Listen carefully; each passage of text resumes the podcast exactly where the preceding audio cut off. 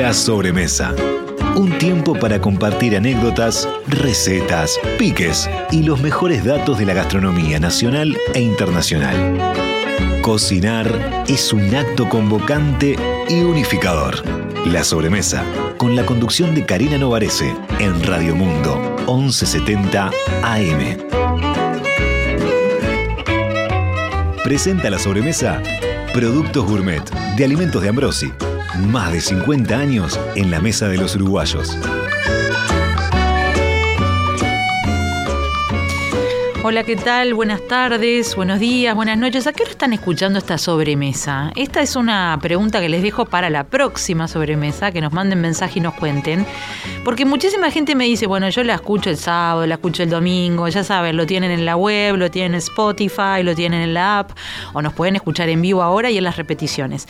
Pero bueno, lo bueno es que estamos ahí para hacerles la sobremesa a cualquier hora del día, porque una buena sobremesa no necesariamente tiene que ser después de comer, son esos momentos que compartimos juntos, en los que conversamos, en los que nos damos tiempo para disfrutar, algo que parece tan difícil en estos eh, días agitados, en esta vida moderna, y que sin embargo necesitamos tantísimo para que nos haga bien al espíritu y al alma. Bienvenidos a la sobremesa, por acá Karina Novarese con un tema que me encanta y que reconozco que yo presioné a nuestra productora Alexandra para que lo trajera a la mesa, que es algo así como el protocolo, el ceremonial, pero bajándole un tono a todo lo que sea formal. Tengo tres invitadas de lujísimo que ahora les voy a presentar. Creo que este tema nos va a dar más problemas que la manteca de la semana pasada, que se acuerdan que fue nuestro tema. Yo soy gran defensor de la manteca, por supuesto, todo en su justo, este, en su justa medida, este, pero hay que disfrutar de los placeres de la vida. Y uno de los placeres de la vida también es recibir o ser recibido de una linda forma cuando uno va a compartir un, una cena, un almuerzo, un té, lo que sea, a la casa de alguien.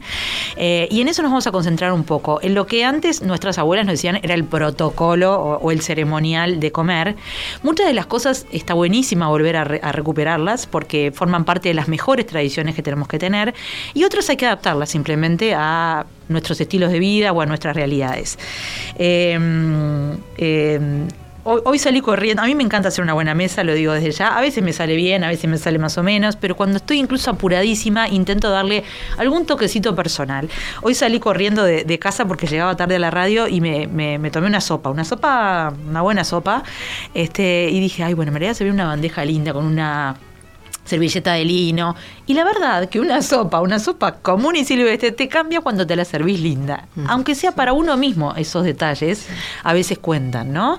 Creo que cuentan siempre. Uno está trabajando. ¿Cómo te serviste el café? ¿En una linda taza? ¿Cómo elegiste? ¿Cómo? El cómo tiene mucho que ver también, porque acuérdense que todo lo que degustamos, lo degustamos con todos los sentidos. Entonces, si hablamos de comida o de bebidas o de momentos compartidos, evidentemente la vista tiene mucho que ver.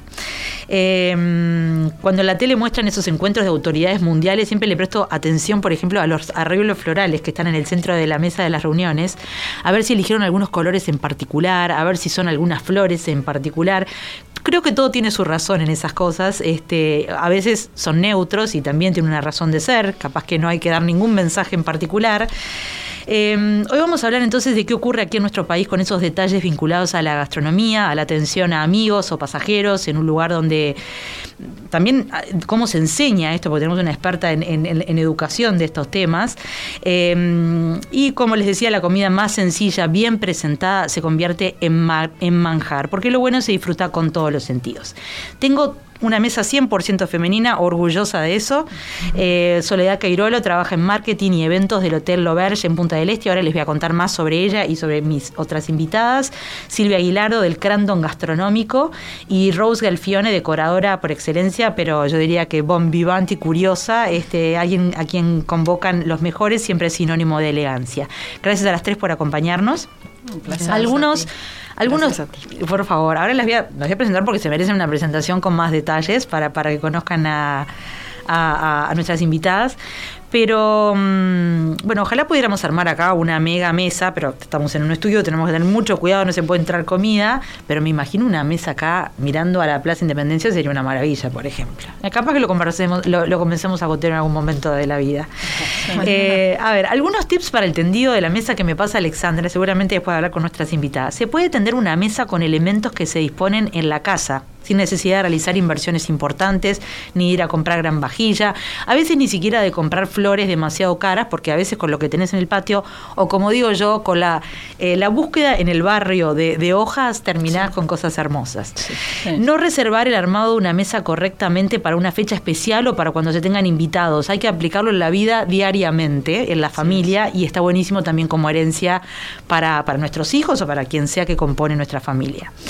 Eh, cuando no se dispone de las comodidades básicas para ofrecer un servicio en la mesa, un servicio bufete es una buena opción. Quiero hablar con ustedes de eso, está buenísimo. En una mesa formal y si se presentan varios cubiertos sin saber por cuál empezar, hacerlo siempre comenzando por los que se ubican en los extremos. Una, Esta es una regla que me enseñó mi abuela. Hoy me traje el pañuelo de mi abuela, que ya no está conmigo, pero me dejó sus pañuelos.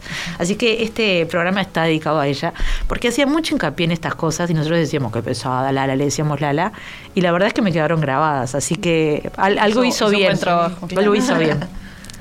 El estilo francés, de esto no sé nada, ya me van a contar ustedes, el estilo francés coloca a los tenedores y las cucharas con los dientes y las puntas hacia abajo a la inversa de lo que estamos acostumbrados a hacer.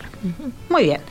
Soledad. Soledad Cairolo tiene 37 años, es licenciada en diseño industrial de la, de la, ORT, de la Uruguay, con una diplomatura en marketing digital de la Universidad Austral. Tiene tres nenes, tres hijos, nenes, no sé, son nenes, perdón, casada. Eh, desde hace más de siete años trabaja en el Hotel L'Auberge en Punta del Este en el área de marketing y eventos. Antes de llegar al L'Auberge desarrolló un emprendimiento de regalos empresariales llamado Gifted, Gifted Soluciones Creativas. Eh, previo a eso trabajó en Ignes Handbags. Eh, sus, sus hobbies más queridos son decoración, diseño, música, arte y ordenar. Divino. exactamente. Qué divino. A mí me encanta cuando dicen ordenar, porque yo ordeno porque, porque me gusta que esté todo ordenado, pero no necesariamente porque me gusta, debo reconocerlo. Lo hago porque me gusta que esté todo ordenado. Pero me encanta la gente que le encanta ordenar y que tiene como un, don para eso porque se nota. Eh, me dicen acá por la cucaracha que la manía por el orden tiene un componente genético, así que ya nos vas a contar, Sole. Vamos a ver. ¿De dónde viene? A ver, hacemos un paréntesis antes de completar. No, no, sé quién te habrá dicho por la cucaracha, pero bueno, eh, en mi casa mi madre siempre fue, intentó inculcarnos el orden para, para el progreso en la vida, en todos los ámbitos. Es verdad. Pero, mm, y bueno, y mi padre es súper organizado y metódico, y bueno, creo que eh, esas son las dos pilares en los que me formé y bueno, pero, eh, pero eh, lo mío es hobby. o sea, hay una gran diferencia entre... Sí, sí, los que se dedican, porque ahora recordemos que el orden está de moda también, lo cual no viene mal. El orden nunca debió de dejar de estar de moda. Pero no, se ha generado como una tendencia donde hay, shows, hay personas, hay eventos que tienen que ver con la organización, el orden y que atraen multitudes. Em, Silvia Aguilardo cursó su educación primaria, secundaria, técnica y docente eh, en, en, el Carandón, en, como docente y ahora es docente de economía doméstica y ha sido docente de todo en este momento, este docente no. Es verdad. Pero fuiste años y años y de todo tipo de cocina. Eh, formó parte del grupo de docentes de Crandon que fueron invitados a un curso de actualización en el Centro de Innovación Puratos en Bruselas, Bélgica. Antes había, antes había estudiado en el Kendall College de Chicago. Eh, ha hecho todos los cursos de cocina habidos y por haber, por lo que veo italiana, mexicana, sushi, talleres. Eh, también mucho relacionado al ceremonial social. Eh, hasta el 2019 editó el curso de Economía Doméstica en el Instituto Carandon en ciclo básico, bachillerato y para primaria en talleres de cocina en inglés, que me parece genial, quiero hablar de eso, me parece que, la verdad está buenísimo incorporarlo no solo en la educación familiar, sino también eventualmente en la formal. Em, colaboró en la creación del libro Panes y Tentaciones del Instituto Carandon, también en el manual de cocina clásico de Instituto Crandon, en el libro Infaltable. Que seguimos siempre trabajando en él. Una maravilla. Yo, yo, yo, fue mi regalo de casamiento, no me acuerdo quién me lo regaló, pero lo tuve mucho tiempo y después me lo regalaron ustedes, con lo cual tengo los dos ahora. Ah, está bien. Uso el yo te Digo, tengo siete, porque tengo unos que eran de mi madre, después míos, viste. Pero no, no me puedo, no me puedo desprender de eso.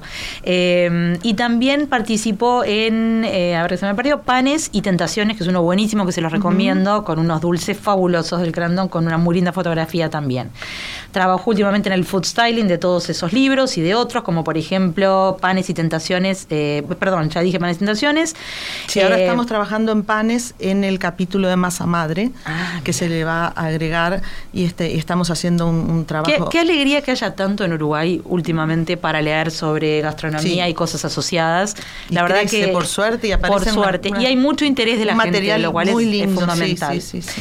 Bueno, del libro del Grandon no necesita presentación, pero sepan que está siempre actualizándose y siempre este, con, novedades. Rose Galfione, ahora nuestra más mediática, porque también está en la tele, pero viene trabajando desde hace muchísimo tiempo en todos estos temas. Es licenciada en Relaciones Públicas, públicas cocinera y sommelier, florista y decoradora de mesas. Su mundo es la mesa, los, los saberes y los sabores que giran en torno a ella. Es autora del libro El arte de recibir en casa, que ya está disponible acá en Uruguay, que me lo acaba de traer y estoy como loca porque es muy lindo libro.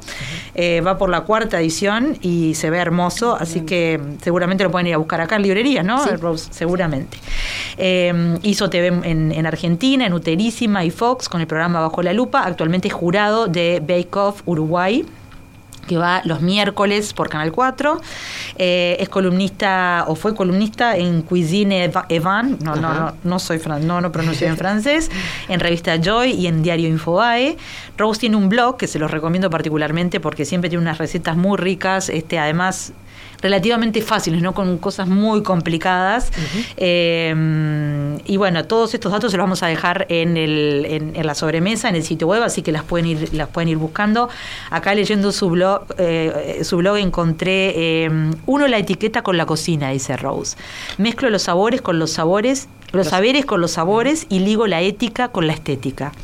Condimento mis clases con mensajes que hacen bien y las decoro con mi herramienta más poderosa, la creatividad.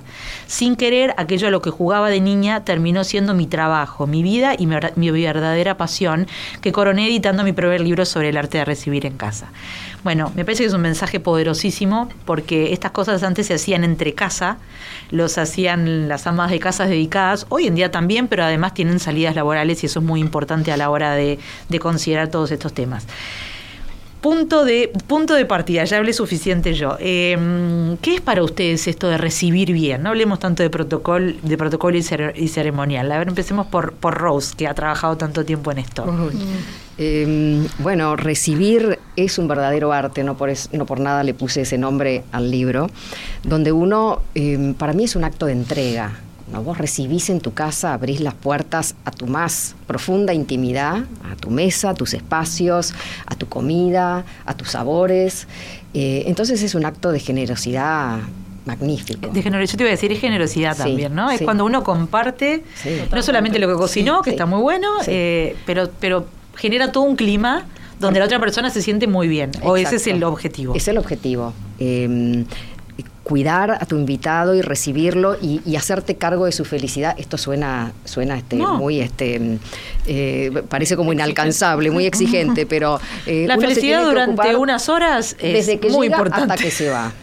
Pero es hacerle notar eso, ¿no? Que uno se preocupó para recibirlo bien, que, la otra persona lo reciba eso. Yo creo que eso es lo importante y lo, lindo. Que llegue un, invitado y que ya esté la mesa puesta, que ya sienta olorcito a comida en la casa, no, no que llega el invitado y le decís, ay, ayúdame a poner la mesa o no.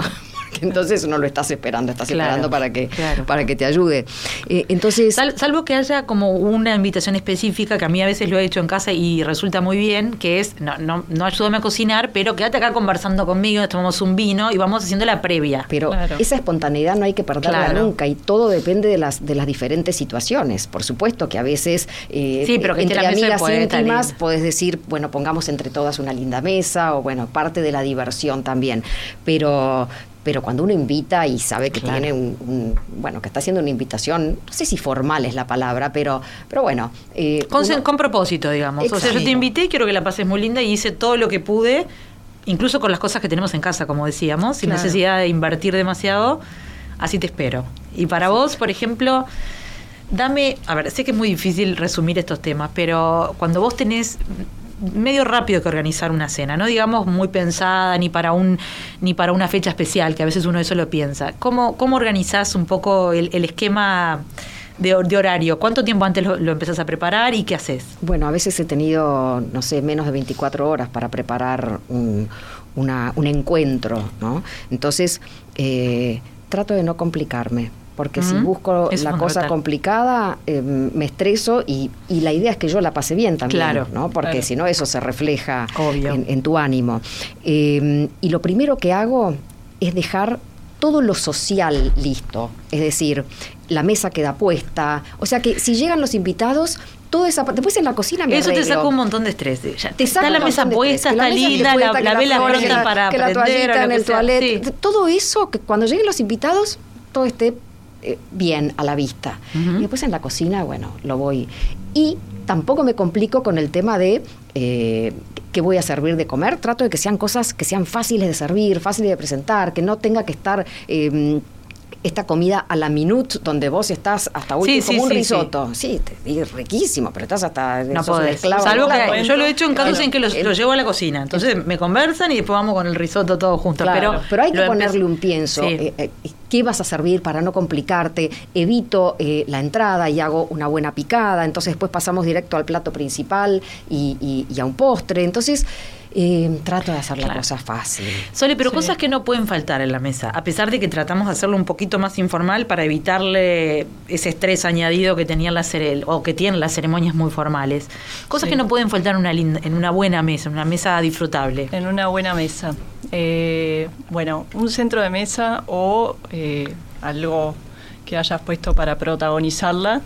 puede ser flores, pero también pueden ser elementos que, que, bueno, que uno tenga en su casa, que tengan un significado especial para esa convocatoria, para Botellas diferentes, este, velas. Yo hice una, vez con libros, porque era una, reunión de amigas que todas eh, tenemos un, club de libros. Sí, Rose una vez que, estuvo allá dictando unos talleres que estuvieron divinos en Loverge, eh, no nos olvidamos más porque nos tocó ahí una parte íntima de, toda la familia, que hizo toda una, una mesa buffet, no sé si te acordás, que era toda con partituras. Ah, sí. Decorando los floreros, eh, el interior de cada florero con partituras antiguas. De, chocolate fue la clase. De chocolate, sí, de cosas para el té que eran de chocolate. Además, mira qué buena idea, porque te podrías ir a la feria de Testar Narvaja el domingo y conseguir este, los, libros de partituras. Ahí fui. Claro. claro. Y los uso de individual. Divino. agarro las partituras, esas partituras dobles, las saco y conservando bien la hoja, que no sé, y eso para mí son individuales. Para los que se preocupan a veces porque tengo que tener el mejor mantel. Obviamente que los manteles son divinos eh, y eh, por supuesto que a mí particularmente los manteles de lino o los manteles de que le llaman de siena me fascinan. Pero bueno, hay lugares y lugares, o hay momentos y momentos. Y hay situaciones también, porque hay situaciones que no ameritan un mantel mm. divino de lino que te trajiste del viaje. ¿eh? Para que cuando apoyen la tabla del asado y de repente se escape por la canaleta. No, no, de acuerdo. Silvia, para vos, ¿qué no puede faltar? No puede faltar como elemento.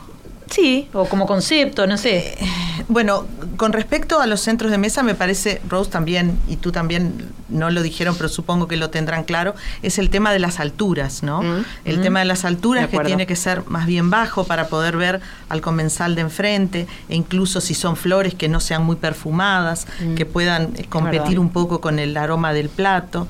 Sí, a veces este, el, son... el, ramo queda mejor a veces fuera de la mesa como parte del setting que dentro de la mesa, depende un poco. Sí, claro. También estamos hablando de adentro, pero ahora cada vez más y con la pandemia eh, eso se, se exacerbó. Las reuniones afuera los picnics y todo lo demás han, tenido su revival, ¿no? Los picnics están muy Sí, muy, en boga ahora. Sí, Yo quiero hacer un comentario eh, eh, con respecto a los centros de mesa, que también depende qué vas a servir. Mm. Porque si servís sushi, donde todos los, todas las manos convergen al centro de la mesa, o una fondue, el centro de mesa tiene que desaparecer. Las velas también, porque haces esto y te encendés la manga de la camisa. Entonces, em, hay que pensarlo. Hay que pensar qué vas a servir para que no, no sea un obstáculo. Claro. Ni visual por eso, por eso es un ejercicio de creatividad, como claro, creo que las tres lo decían de alguna manera y vos particularmente en tu blog, es pensar, bueno, este va a ser mi invitación, esta va a ser mi comida, ¿cómo lo adapto? Capaz que te encantan las flores, pero las flores las vas a poner en el recibidor o, no sé, o en el baño social o veremos. Eh, pero no necesariamente como centro de mesa, ni pensar, bueno, tengo que ir y hacer el ramo tradicional de toda la vida unos buenos limones en la mesa, y unos buenos zapallos. Tenés razón. Eh, en fin, frutas, verduras son muy inspiradoras para, para decorar. Hojas, eh, hojas secas, ahora que estamos en otoño, ramas. Eh, yo he puesto en la mesa, no te puedo explicar. bueno, además de, inspirarse en nuestras tres invitadas, que pueden ir a buscar más sobre ellas, les, recuerdo que Pinterest, Instagram y todo eso son lugares maravillosos para inspirarse, ¿no? No hay que copiar todo exacto y no hay que ser tampoco obsesionarse porque uno termina diciendo quiero exactamente eso, pero pero este, hay, que, mirar eh, y está bueno porque te salen una cantidad que nunca se te hubiesen ocurrido. Vamos a ir a una pausa, estamos por ahí por la pausa, así seguimos hablando con nuestras tres invitadas de, de lujo sobre este tema de un ceremonial bajado a la modernidad, pero muy importante en nuestras vidas. Cuando los ingredientes están buenos, comer rico es una papa. Pulpa de tomate gourmet, del envase directo a tu plato. Elegí alimentos de Ambrosi, productos uruguayos. Si querés comunicarte con la sobremesa vía WhatsApp 091 525252 y por las redes de Radio Mundo 1170.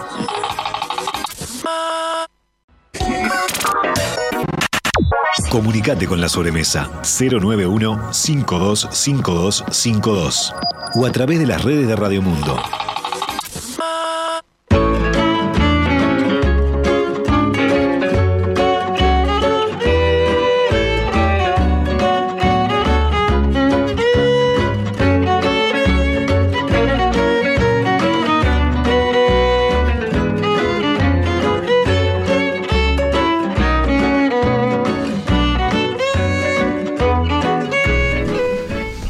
Volvemos y les recuerdo que nos pueden dejar sus mensajes, que ya estuve mirando algunos y ahora los voy a leer por el 091-525252 para preguntar sus dudas o, para contarnos sus prácticas también y, cómo lo hacen ustedes y cómo les gusta recibir.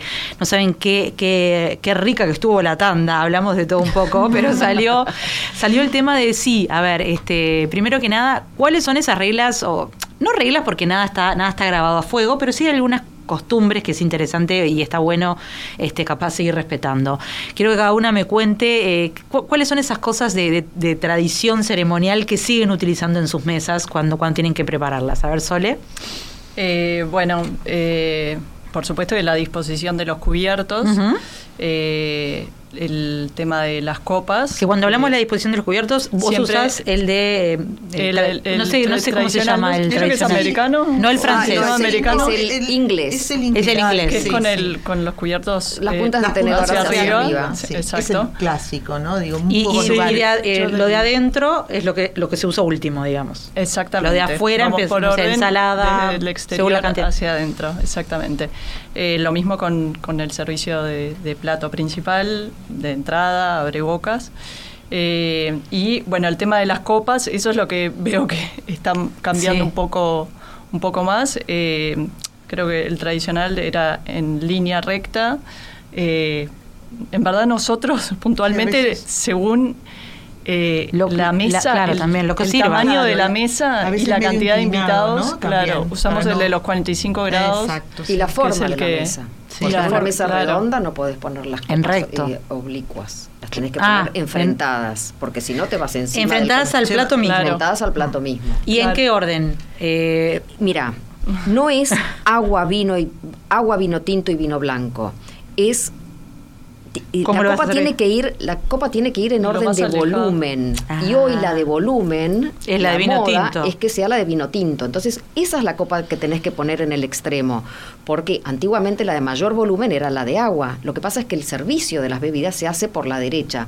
Y si vos pones una copa de mayor volumen en el extremo se derecho molesta. cómo haces para servir o la persona que tiene que servir se la ve ah, entonces, muy complicada. empezaría en realidad por a la izquierda por la más voluminosa por la izquierda derecha de la de mayor volumen a la de menor. Si la de mayor volumen va a ser la que vas a usar para vino tinto, perfecto. Que ponele, imaginemos que es una cena que tiene todo y entonces te vamos a tener para vino tinto, para vino blanco, eh, que, es muy diferente la de vino tinto a la de vino blanco. En volumen sí. pero en una comida donde vos vas a servir esas tres este, bebidas, eh, esas tres bebidas eh, mantenemos el, sistema tradicional. Ah. Agua la más grande, vino tinto la segunda. Claro, yo te iba a decir, en una ah. mesa muy formal, sí, no tenés, el que copón ese de vino que, hay que respetar el orden. Pero porque no se usa el copón que, igual es lindo para tomar vino. Yo reconozco que me gusta mucho. Sí, sí, sí, Antes usábamos en nuestras en nuestras casas esa la, modernidad, te diré. Sí, eh, usábamos siempre la copita chiquita, ¿no? Pero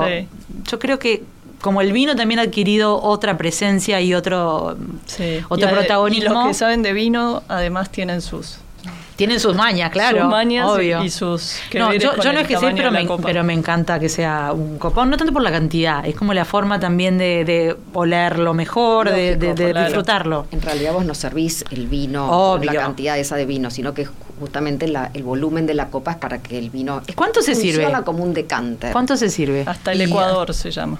Es hasta la parte más ancha de la copa esa se llama el Ecuador de la Copa y esa está ahí. Igual en las grandes es bastante. No, para mí es menos. del Ecuador para abajo. Sí, en las grandes es. Eh, bueno, está buenísimo esto porque vieron que cada una tiene su librito y es, Bueno, puede ser que en las más grandes sí sea demasiado exagerado. Sí, es dos tercios, este, o a veces un tercio de la copa, porque hay copas que tienen muchísimo volumen. Entonces, si es una mesa muy formal, mantenemos lo de toda la vida. Si es una mesa donde eh, va a haber varias bebidas, empecemos con las de mayor volumen por la izquierda. Mm. ¿Dónde está la de champán si llegara a haber champán? O se guarda y se saca al final.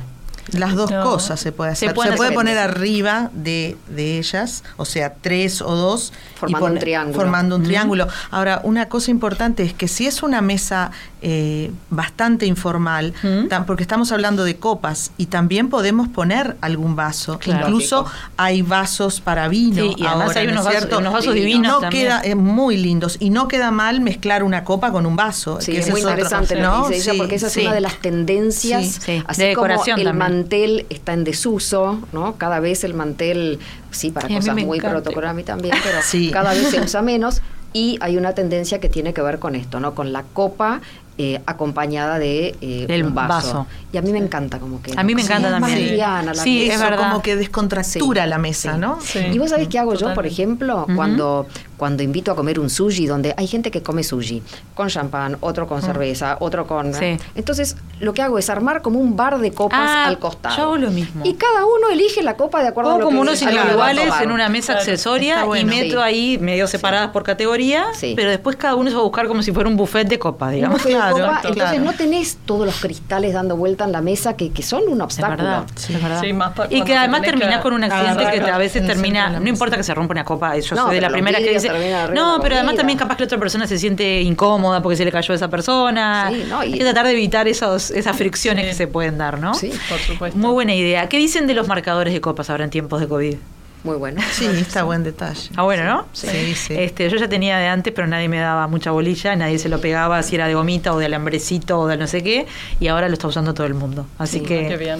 Bueno, pero Sole me decías, eh, eso en cuanto a las copas, eh, hablamos de los, cubiertos, de las copas y la servilleta. Cuéntenme, Silvia y ah, Sole, sobre las servilletas. A ver, te, yo estoy, quiero, quiero, ahora les, confieso todas mis obsesiones. Obvio que todos los días usaba mucha servilleta de papel y me aburrí.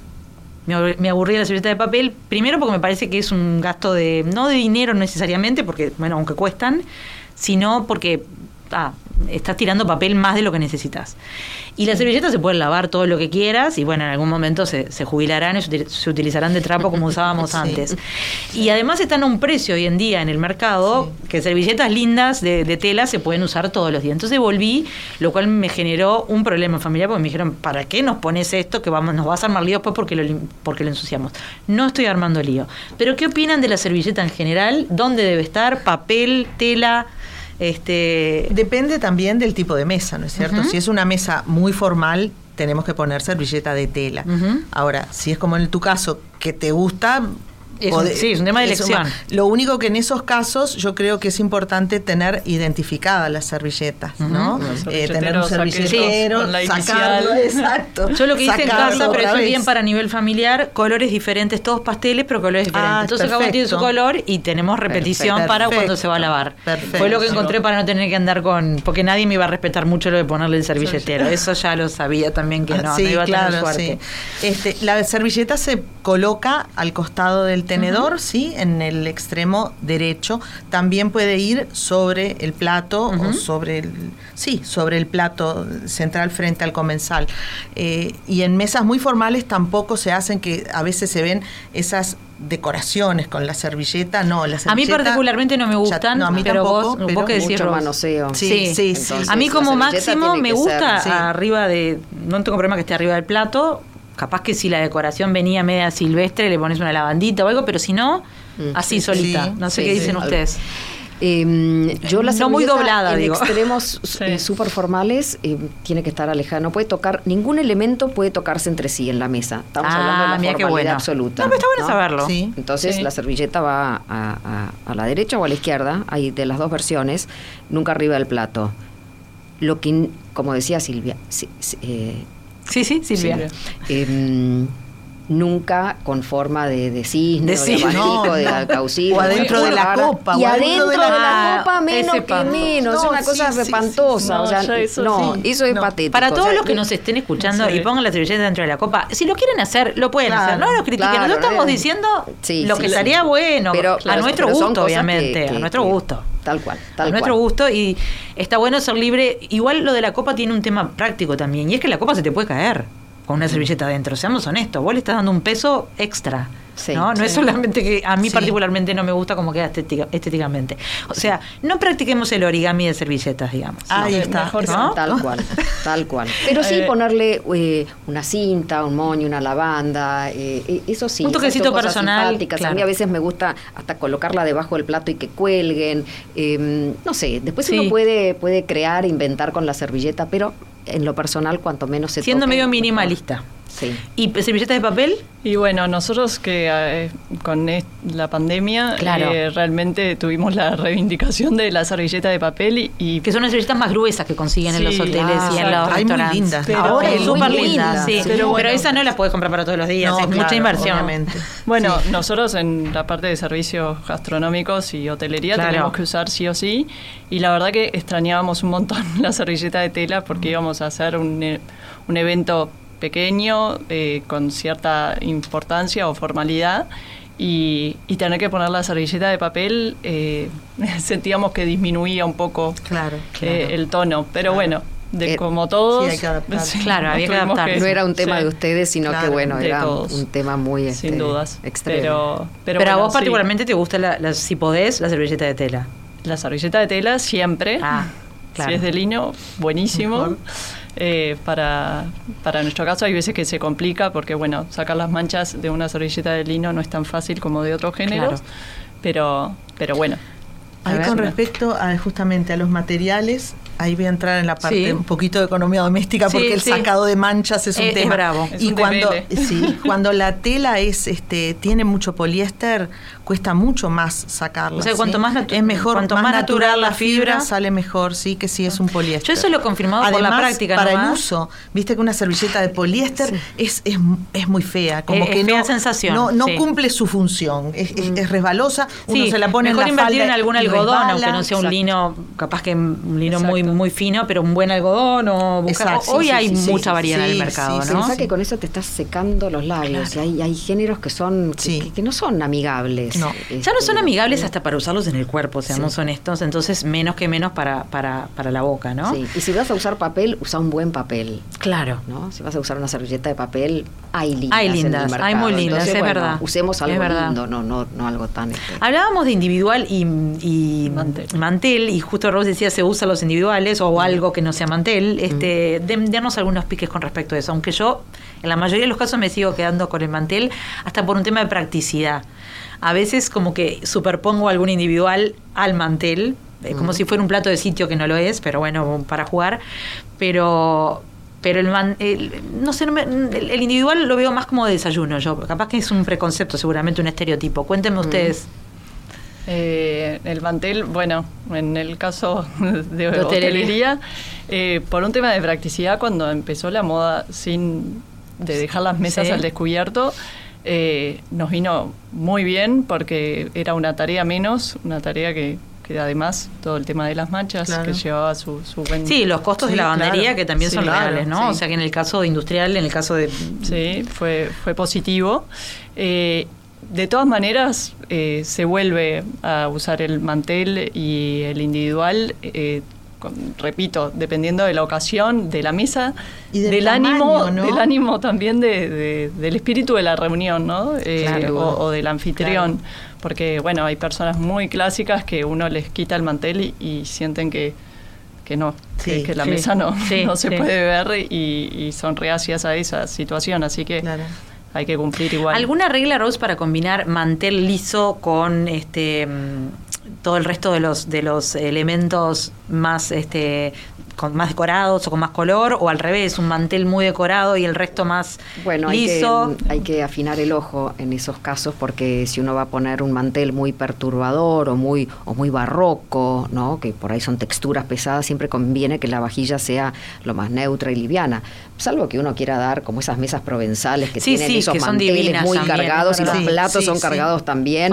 Por ahí yo separaría el plato del mantel con un con un suplá que, que, es como que eh, bueno te cambia la te, da como visualmente le, da un freno no porque si no es como demasiada información para, para los ojos pero, es más difícil de hacer una mesa de ese estilo para que te Siempre quede bien. es mejor hacer, ¿no, ¿no es cierto? Sí. Más más neutro lo de abajo. que lograr que, que lograr un buen efecto entre eso tan cargado. Claro, un neutro, algún, algún neutro, o el mantel o lo de arriba. O digamos, También esas mesas que son muy cargadas, también depende eh, dónde las vas a armar, porque una mesa así, al aire libre, donde vos tenés mucho respiro, eh, queda muy bien. En cambio, en un lugar donde un comedor muy chico, muy cerrado, eh, con o sin luz de noche, capaz, ¿no? Eso es demasiado. Entonces, hay tantas Claro, uno lo ve en la Toscana o en la campiña francesa y queda divino. Sí, Pero es verdad que lo hacen mucho también afuera. Sí. Es verdad. a mí el mantel, o sea, la presencia que da un mantel en la mesa es indiscutible, ¿no? Un buen mantel con buena caída, pero si vamos a poner mantel que esté planchado, que tenga la que tenga la, medida adecuada para la mesa, porque no nos puede quedar un mantel siempre tiene que, cortito. siempre tiene que, haber un volado como de, de 40 centímetros. Ah, eso está bueno, porque a veces también son tan grandes que te terminas, este, yo he ido al lugar te enredás, En los eh, casamientos son largos hasta el piso porque no queremos que se vea la mesa. Claro, y eso que pasa. no son mesas. Claro, sí, sí, sí, son tablones. Pero en tu mesa de tu casa, que generalmente es una mesa que vos elegiste y te gustan, no hay problema en que se vean obviamente las patas, salvo que quieras dar un estilo muy particular. Sí. En, en lo estrictamente formal no se usa individual. O sea, el individual es para cosas elegantes, Informales. sí, elegantes, no protocolares. O sea, lo protocolar exige mantel. Y después de ahí para abajo, Hoy en día existen individuales que son divinos, hermosos, ¿no? De lino, de buenos buenos algodones, con lindos tamaños, entonces bueno. Sí, artesanales, con bordados, con ahora que se está haciendo. terminas en uno de papel, una partitura. bueno, eso fue una muy buena idea, ¿no? Eh, eh, eso es cuando lo que ustedes dicen de dejar volar un poco la creatividad. Eh, una anécdota, mi, abuelo, mis abuelos tenían este restaurante y hotel, y cuando yo era chica me crié en, eso. Y, a mi abuelo yo viví muy poco tiempo con él porque ya falleció, pero mamá siempre contaba que él decidió cerrar uno de los restaurantes cuando eh, ya le dijeron que no se podía eh, estar pagando todo el tiempo esa cantidad de, mantelería blanca, este, de algo, de lino blanco, además de lino, era un lino diferente al lino de hoy. No sé si era más parecido a lo que encontrás en Italia, más de Siena, con las, con las, con las servilletas, todo, y dijo, no, entonces a mí no me interesa tener este almuerzos o cenas de esta manera, sin nada. Y dijo, voy a cerrar el hotel. Bueno, venía de otra tradición, ¿no? El hotel no, perdón, el restaurante. Venía de otra tradición donde, bueno, por supuesto, todo estaba planchado con, con apresto, ¿cómo se llama? El almidonado. Eh, pero siempre me acuerdo de eso, este, capaz que era un extremo, ¿no? Pero, pero por otra parte, bueno, eso, e, esas eran mis condiciones, decía él, ¿no? Y me quedó, me quedó en la memoria. Habíamos hablado al principio de esto de buffet o no buffet. Hay mucho prejuicio con respecto al buffet en, desde lo formal, pero también a veces ayuda a, hacer un, tipo de, de ceremonia, de festejo un poco más, de, más cantidad de gente. ¿Qué, qué, qué consejos tienen con respecto a eso? Ahí lo primero que va a importar es la cantidad de invitados que tengo y el espacio que tengo disponible. porque el recorrido. el recorrido y el y mantener caliente la comida si de personas frente a una mesa buffet. hay mucha gente que le dispara, pero si es en caso... Yo reconozco que tengo, tengo mis, mis problemas, no me gusta. Claro. No me gusta hacer cola. Pero, por ejemplo, si es en tu casa y tú invitas a, a, unos amigos y querés hacerlo afuera y querés hacerlo más más cómodo, más descontracturado, podés hacer una mesa buffet y puede resultar cómoda. Claro. ¿sí? A mí lo que me pasa con la buffet, que reconozco en mi casa, es que mm, me estreso un poco como que todo se mantenga bien, ¿no? Porque la ensalada va a estar bien, pero lo que sacás caliente no necesariamente. Entonces uno tiene que estar al final un poco más arriba, sí. pero eso es un, que tema mío. Sí, tenés que estar preparado para justamente lo que vas a servir. Pero después te libera mucho en la parte de servicio. Claro. Entonces ahí tenés como que Sí, sí, está bien. Fíjate qué, es lo que Sí, no, no necesitas mozos capaces de dando vueltas, sino una persona solamente Pero fijándose. Desde el punto de vista de, costos puede llegar a ser más caro, ¿no es, cierto? Porque tú tenés que tener, poder reponer de todo, el otro lo tenés controlado. Y se, desaprovecha más, ¿no? Me parece un poco. Claro. El servicio de catering, claro. siempre, te siempre el buffet es lo más caro porque tenés que tener además bandejas bien presentadas, porque por más que sean 10 eh, personas y vos haces un buffet, no puedes poner un pedacito de carne así. Claro. poner una buena pieza que sea atractiva. Claro. Lo mismo con las ensaladas, tiene que haber variedad para poner. Yo creo que hay mucho mucho desperdicio en algunos casos, eh, sobre todo capaz que el ama de casa común y corriente, cualquiera de nosotros, no ustedes que son expertas, pero yo y mis amigas, que capaz que no sabemos calcular bien y después eso inevitablemente no sé si lo reaprovechas. Vamos a ir a, otra pausa antes de que me maten y antes les cuento para todas las que están intentando en sus casas eh, poner un poquito así de, de buena educación, digamos digamos, hablarlo con los hijos, que, es importantísimo, porque esto se hereda de alguna manera. En mi casa mis hijos se ríen mucho de mí con este tema, pero el otro día mi hijo fue a un viaje de rugby y volvió diciendo, comimos en uno de esos restaurantes que a vos no te gustan, mamá, de esos de buffet. y a él le encantó. No, él dijo ah, más o menos, me dijo, estuvo más o menos. Este, como que, pero se ve que me había escuchado decir, no, a mí no me gusta, no sé. Pero, a ver, no es que no me guste estoy siempre dispuesta a, experimentar todo. En general no me gusta. Vamos a una pausa y seguimos porque nos quedan tantos temas y tan poco tiempo gracias a nuestras tres invitadas.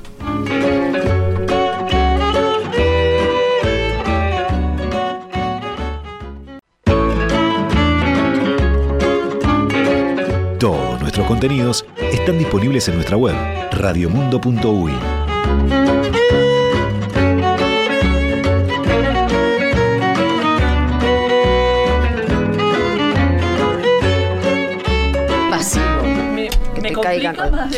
Volvemos, volvemos, estamos de tan de charla, no saben.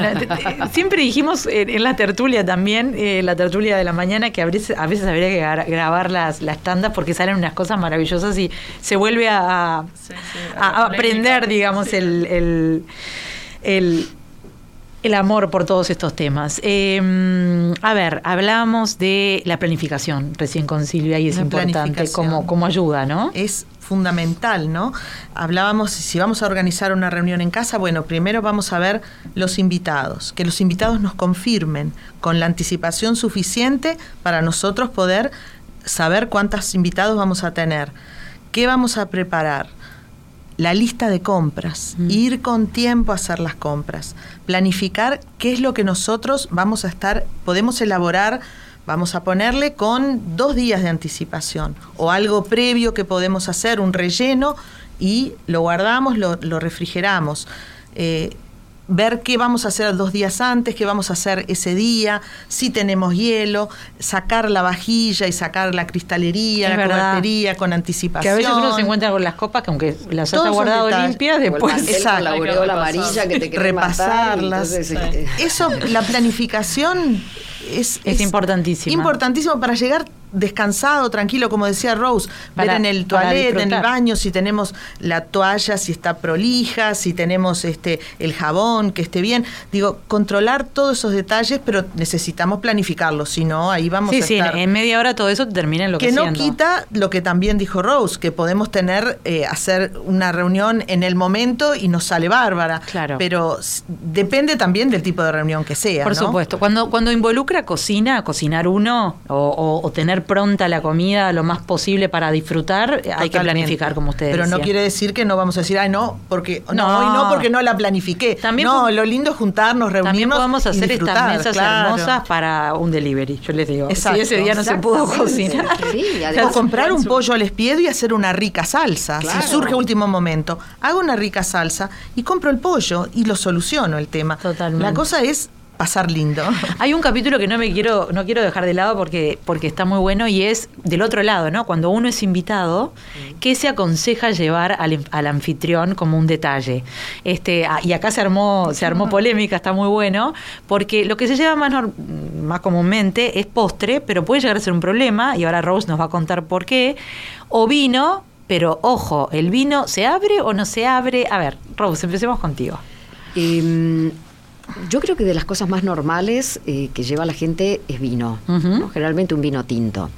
Ahora, es raro que alguien vaya a una vinería, compre el vino, lo haga envolver y te lo regale como un obsequio. Normalmente antes de salir de tu casa agarraste la primera botella de vino que se te cruzó por el medio y la regalaste.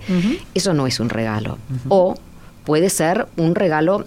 ¿Qué pasa? Eh, el, anfitrión que ya que tiene que planifica sus encuentros ya tiene el vino elegido, ya sabe que va a comer y, y, entonces por ahí caímos con una opción que no que, que no es la adecuada, ¿no? Em, por ahí en ese caso, igual eh, vale si uno dice, este es un vino para que vos lo después lo disfrutes, y se lo llevas capaz que, envuelto, Eso es lo que uno debería decir, porque el anfitrión no tiene por qué abrir el vino. No se tiene que ver obligado a abrir el vino de ninguna manera. Si lo quiere abrir, a mí una vez me trajeron un vino y era exactamente el mismo vino que yo estaba sirviendo. Divino. Divino. Vino bárbaro. Le pegaron perfecto.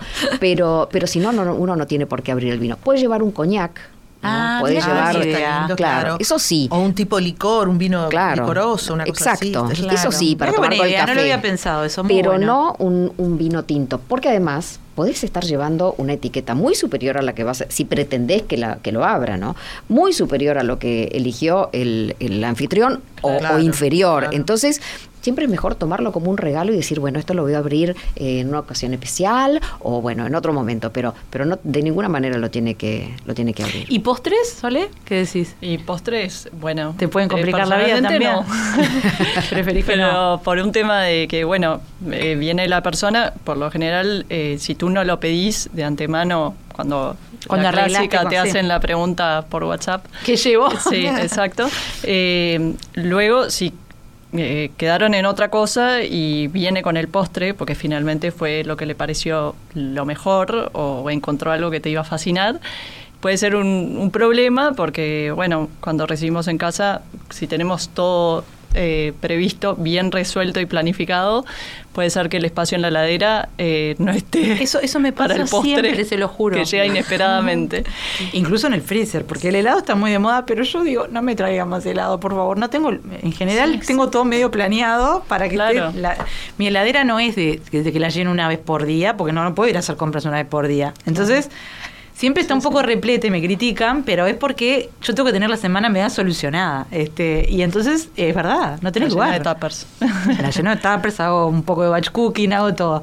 Em, y también, mira, eh, con respecto a las flores, que muchas veces se, se, obsequian flores, me acuerdo que hice un curso una vez con, con una señora eh, muy conocida, eh, Bordaberry, que hizo un curso de ceremonial y protocolo, y dijo que tampoco deberían de llevarse flores porque la le saca la atención al anfitrión por unos instantes, tiene que ir a, ah. acondicionar las flores para lucirlas. entiendo, entiendo que tiene, su, tiene su razón de ser. A mí me encanta igual cuando Sí, dicen que ella decía que hay que mandarlas el día antes. antes o después. Pero eso es en ah, ocasiones muy protocolares. Muy protocolares. Antes o después. Entre amigos. Y también se pueden pensar en cosas más originales, ¿no? Yo qué sé. Yo agarro una eh, jarra y, la lleno, un lindo jarrón, lo lleno de agua y. Ah, digo, para, no, no digo para, flores. No digo ah, para regalar también, no sé. Sin duda. Eh, recién, decíamos, bueno, si llevas unos bomboncitos o unos mini unos petit four o algo así, esos obvios se pueden convertir en el café. Sin problema. Eventualmente, yo a veces, no sé, hago cosas más. A mí me da por tejer y digo, ay, te llevo una toallita o, no sé, un detalle más personal. Algo para la casa. Algo para la casa. Una vela. El motivo ah, eso es muy lindo. Muy lindo. Eh, si te invitan porque alguien eh, se, acaba de mudar, está bueno llevarle ah, algo para la casa. Eh, o una planta. O una planta. Claro. Y esto que hablábamos de los, de los este, arreglos florales también, cómo, cómo salís de un apuro cuando, cuando querés hacer, em, armar una mesa, a veces tener, viste que ahora está de moda las, las suculentas. Sí, sí. Entonces tener como... Y que son tan fáciles además, poder replantar. es un regalo además económico, pero también hay que pensar a veces que, las suculentas hay que regalarlas además. Yo siempre regalo y a mí me regalaron todas. las que tengo me las regalaron comprar. Que no se den, que te ah, las tienen que regalar. pero a mí que me encanta coleccionar si tengo que esperar para una mesa con suculenta no, pero, que me regalen. Pero, que te regalen, que te regalen. El regalar, el regalar también eh, vale para el robar. El robar tomar, entre comillas, porque vos vas a algún lado y le decís, ay, me regalas un pedacito de suculento y te lo regalan. Porque como es, no sé cómo se llaman, porque, eh, pero vos lo cortás y enseguida la raíz sale sola. Entonces, eh, sí, es un muy, muy lindo regalo. Y eh, capaz que lo que haces es meterle cabeza, buscar un, lindo recipiente donde ponerla, una macetita de cerámica, algo por el estilo. Bueno, muy, muy buenas ideas. Por supuesto, ya nos estamos quedando sin tiempo, pero bueno, tienen a estas tres cracks que pueden. A Rose seguro la pueden consultar en redes, la pueden seguir en redes. Contame cómo es tu cuenta, Rose. mi Instagram y es arroba simplemente Rose. Ah, perfecto. ¿Vos tenés, Silvia, o sos de, no, de, no de redes? Mm, soy de redes, pero no la, no, la, utilizo así. Cualquier cosa Crandon, Economía Doméstica. Perfecto, perfecto. por ahí digo algo personal si Silvia, me quieren pregúntale a Silvia que la escuché, la, que la escuché en Radio Mundo. ¿Y vos? Y nosotros tenemos la cuenta del hotel, que ahí publicamos. Que es divino, además, en unos lugares afuera también de la parte del jardín es ah. hermosa para, para poder armar mesas. La verdad que sí, está muy lindo, muy cuidado. Antes de agradecerle a estas tres genias que me acompañaron hoy, este, les quiero recomendar y, una cuenta de Instagram muy divertida que se toma un poco en broma esto del protocolo, pero con una persona que sabe mucho de protocolo. Se llama The Royal Butler, el, ah, mayordomo real. Es muy divertido el tipo, hace cosas muy cortitas, pero la mayoría de las cosas que dice tiene razón, ¿no? O sea, más allá que lo haga y, y empieza siempre, ladies and gentlemen, de señoras y señores, este, damas y caballeros. Nada, es simplemente para divertirse un poco. Y bueno, tienen el libro El arte de recibir de Rose, El arte de recibir en casa, que yo me lo, me lo voy a comer este fin de semana. Eh, y después, como ya dijimos, todas estas cosas es lindo saberlas y después aplicar hasta donde uno puede o quiere. este, nada está mm, a fuego eh, y sobre todo en, cuando, la, cuando la, la, ocasión no es tan formal. Pero bueno, es lindo saberlas y si un día nos toca, imagínate, si un día, porque nunca se sabe en esto de, la vida, de los seis grados de separación, con quién te va a tocar comer en algún momento de la vida. Exacto. Mira si te toca con alguien real ahí y vos tenés que seguir todo y, y no pasar vergüenza. Mm. Bueno, entonces hay que hacerlo. Me quedaron mil, mil preguntas. Les quiero agradecer este, particularmente que hayan pasado este rato con nosotros. Creo que es un disparador para hablar más, hablar más de estos temas, que erróneamente a veces parecen superficiales y no lo son en absoluto porque tienen que ver con lo mejor de nuestras tradiciones, con lo mejor de compartir en familia o con amigos o de recibir, ¿no? que hoy en día eh, es, es fundamental para, para salir un poco de esa locura en la que a veces uno mismo se zambulle sin, sin necesidad. Les agradezco muchísimo a, Soledad, a Silvia, a Rose y, bueno, voy a seguir sus consejos y me quedo con más dudas que ahora seguiremos conversando. Muchas gracias por acompañarnos y nos vemos el viernes, nos vemos, nos escuchamos. Eh, ya saben, nos ven por la, por la app de Radio Mundo, nos ven en el sitio web, eh, por YouTube y también estamos en Spotify, así que no tienen no tienen ninguna excusa, nos pueden escuchar cuando quieran, incluso mientras que preparan su mesa de fin de semana, su mesa de mañana, mientras que lo van preparando y pensando, sacan ideas de la, sobremesa de hoy. La, del domingo, el día de la madre. preparar los hijos. Claro. El domingo, pues, sí, La mesa la termino preparando yo, pero sí eh, la comida que la preparen los demás, por lo menos, ¿no? Hay que, hay que descansar, este, y parecería que este domingo va a estar relativamente lindo, así que también se puede pensar una mesita afuera, afuera que, que, que con este, con este con esta extensión del no de calor, pero por lo menos de un sol que nos está que nos está dando este otoño benigno. Gracias a las tres. Muchas gracias. Muchas gracias por estar con nosotros. Gracias. Nos vemos pronto.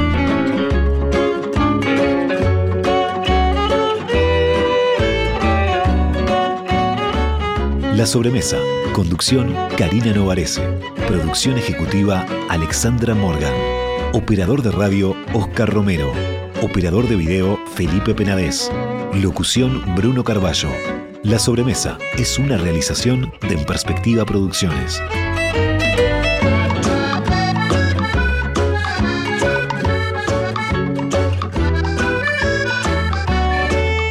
La sobremesa. Repite, viernes a las 21 horas y domingos a las 14 en Radio Mundo 1170 AM.